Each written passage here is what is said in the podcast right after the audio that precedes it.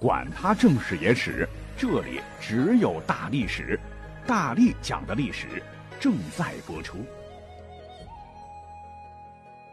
哎，又爆肝了，熬了三天，终于传出了这期节目。我还是希望能够在最短的时间里里边呢，加入更多的干货和讲更多的故事啊，这就让我非常非常的费脑细胞。现在是晚上的十一点多，那上传完应该就是第二天凌晨了。希望你们能够感受到大力丸做节目的诚意。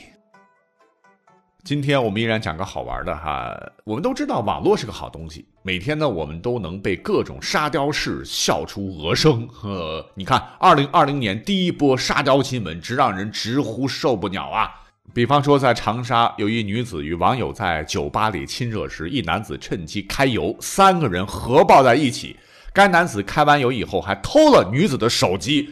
我特别就想知道，这个小偷你开了那个男的油，还是开了这个女的油，还是男女的油你都开了啊？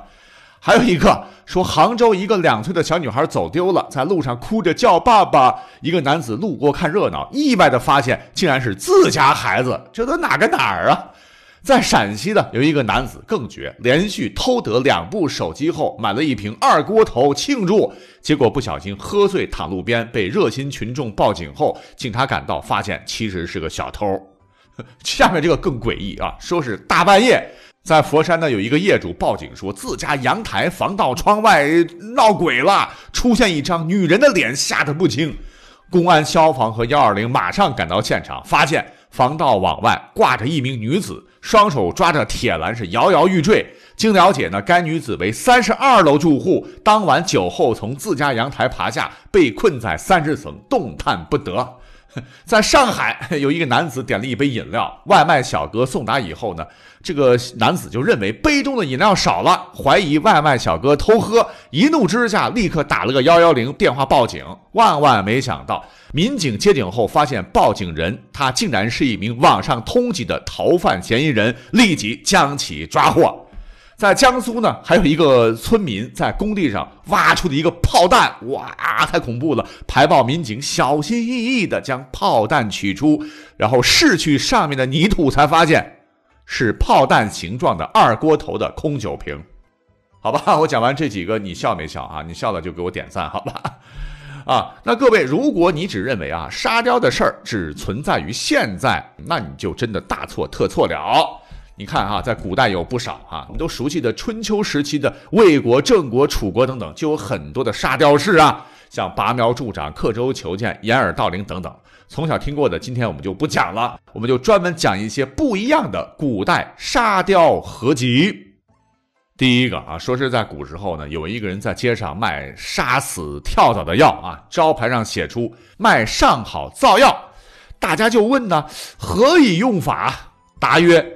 捉住跳蚤，以药涂其嘴，即死也。嗯，下面还有一个倒霉催的苦主啊，这是一位早年丧妻的老农夫，后来呢，经媒人介绍啊，给他介绍了一位据称是三十四五岁的女子，结了婚。那新婚之夜要上床的时候，老农夫怎么看这新娘子都不像三十四五岁的样子啊，于是忍不住的就开口问新娘子：“你到底几岁？”起初新娘子还不肯说，后来是禁不住老农夫一直的询问，然后才悠悠的说：“人家其实四十七八岁。”对于这个答案，老农夫还是半信半疑啊。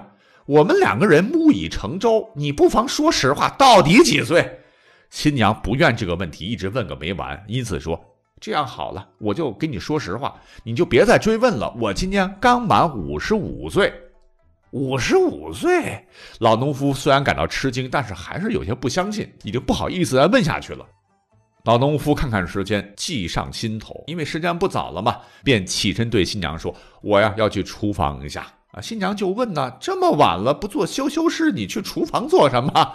老农夫答：“我要去厨房把盐巴的盖子盖起来，不然我这的老鼠晚上会起来偷盐巴。”才说完，新娘扑哧笑了起来。我活了六十七岁，也没听说过老鼠会偷吃盐巴的事情啊！哈哈，笑了吗？哈 那好，有点冷啊。那下面还有啊，下面还有，说是在古时候呢，有一个县官坐堂啊，底下的众衙役当中，有个人不小心噗放了一个响屁，县官很不高兴啊，朝堂之上啊，这太不严肃了也，就故意下令去把刚才的那个屁给我拿来。底下人禀告说：“老爷，屁是一阵风啊，吹散没影踪，叫小的如何拿来？”县官怒云：“怎么能徇私枉法呢？定要拿到！”差役无奈啊，只得取干屎一坨回报禀老爷：“正犯是走了，拿得家属在此。”笑了吧？啊？有吗？有人笑吗？我觉得这几个哈，跟刚才讲的春秋那些地图炮是一个性质啊，就全当古代笑话听听好了啊。那下面呢，我要讲的可是历史上真实发生的故事哦。我们按照时间顺序哈，我们先来看汉朝的一位活宝。这个人物呢叫刘须，是汉武帝的第四子，被封为广陵王哈。他身体可一点不虚啊，身材高大，体魄壮健，喜好游乐，力能刚鼎。平时从不贪图金银美女，就爱跟熊打架。这是什么爱好呢？他在自个儿的封地里啊，建了一个很大的熊院，里面圈养着什么棕熊、灰熊、黑熊、白熊数十种熊吧，整天琢磨着跟熊怎么掐架，怎么能赢，还花重金聘请了专门的老师啊，隔三差五的进熊院跟狗熊们比拼一下。直到有一天，他终于不能跟熊打架了。为什么呢？一天，他遇到只厉害的熊，被活生生的给挠死了呗。你想，这不是沙雕是啥？哈，好，后头的唐代呢，在淮南也有一位奇人，唤作卢英。这个人呢，气质文采一等一，大家伙都称呼他为卢三郎啊。要知道，古代叫郎，那都是长得帅的美男子啊。像周瑜被称作周郎，潘安被称作潘郎，大力丸被称作大郎。可是这家伙呢，运气太差，总倒霉啊！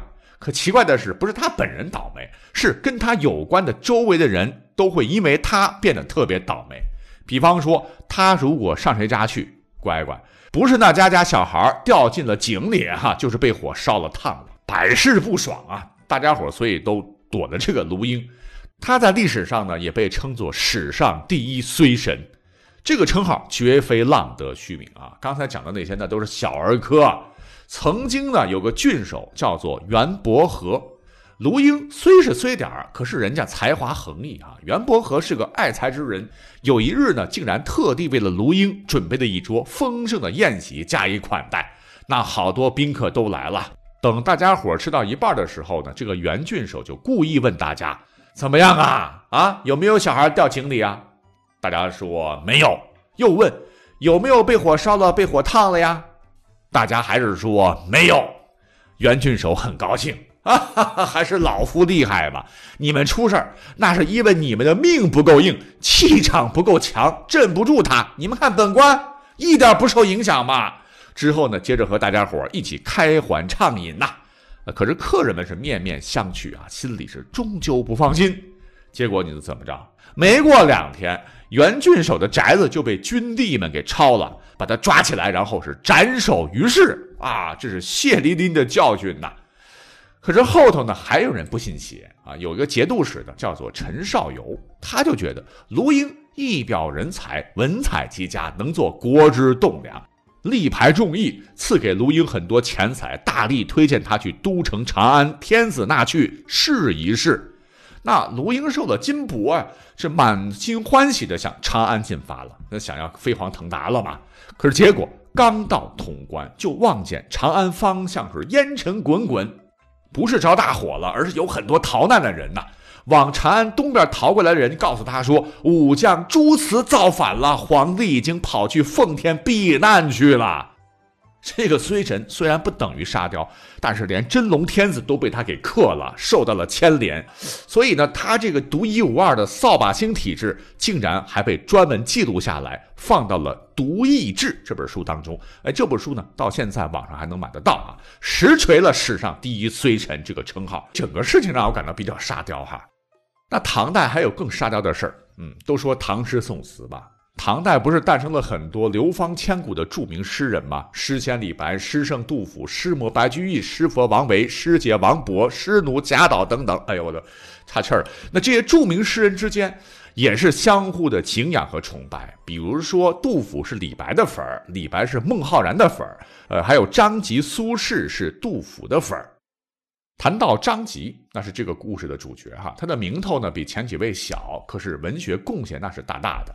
你像“君之妾有夫，赠妾双明珠。感君缠绵意，寄在红罗襦啊。还君明珠双泪垂，恨不相逢未嫁时。”著名的《劫富营》就是他的大作哈，尤其是这后两句“还君明珠双泪垂，恨不相逢未嫁时”，常用这两句来婉拒别人的求爱，或表示相逢恨晚的缺憾。你看我上次说的二月十四号，我就用这句话回复了那个想要我命的女网友的啊。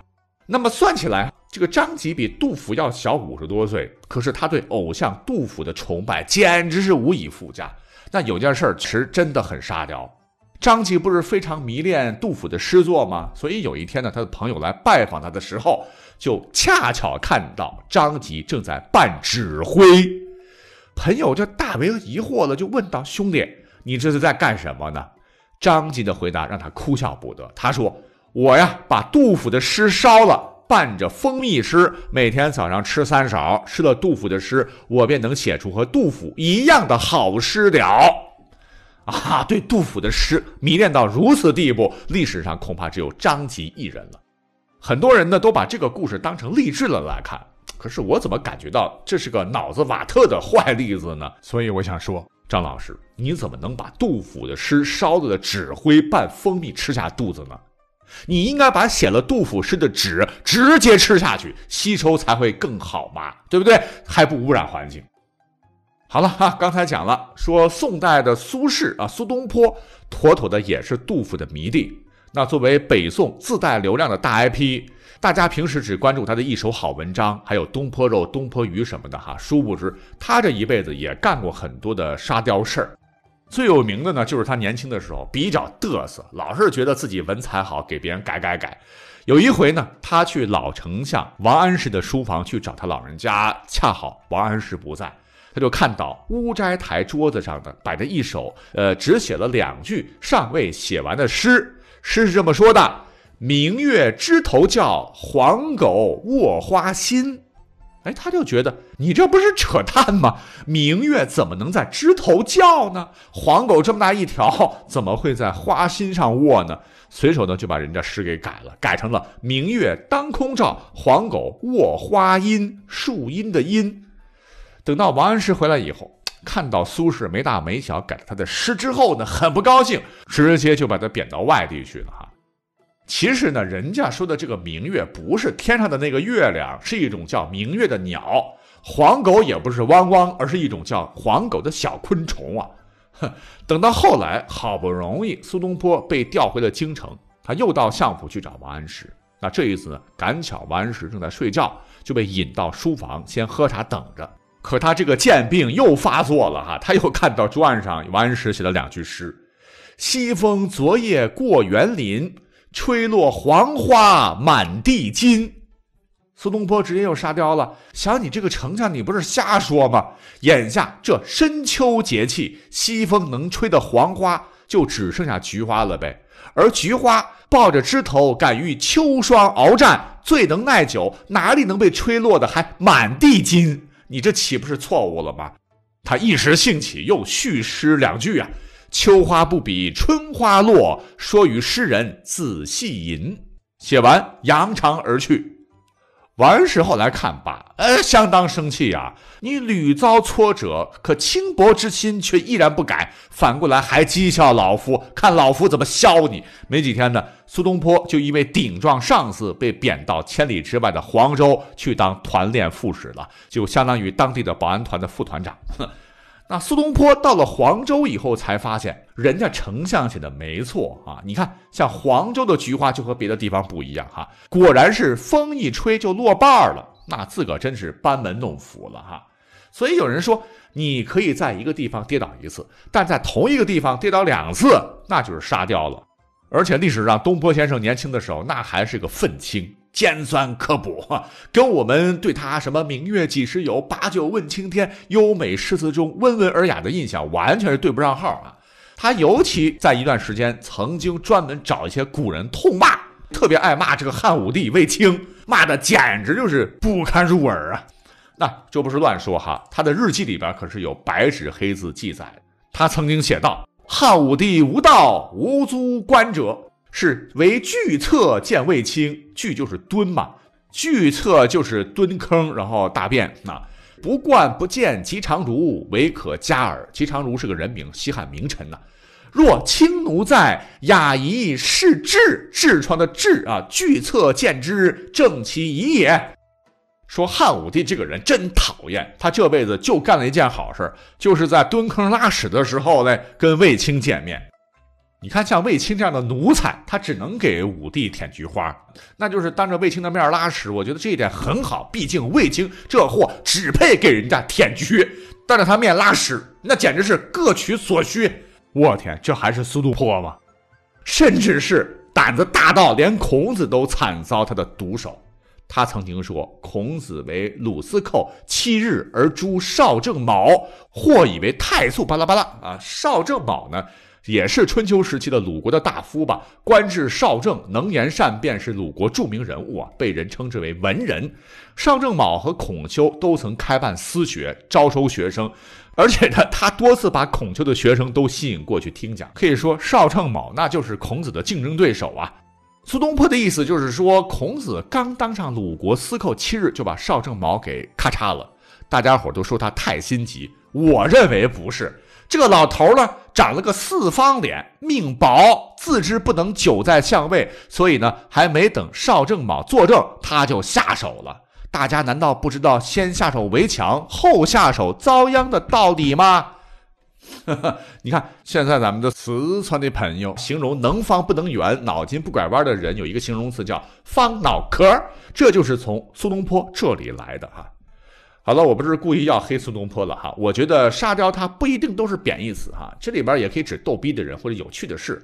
所谓是沙雕年年有，古代特别多哈，咱们改天就再专门做一期好了。今天就先讲到这儿，感谢收听，下期再会，拜拜。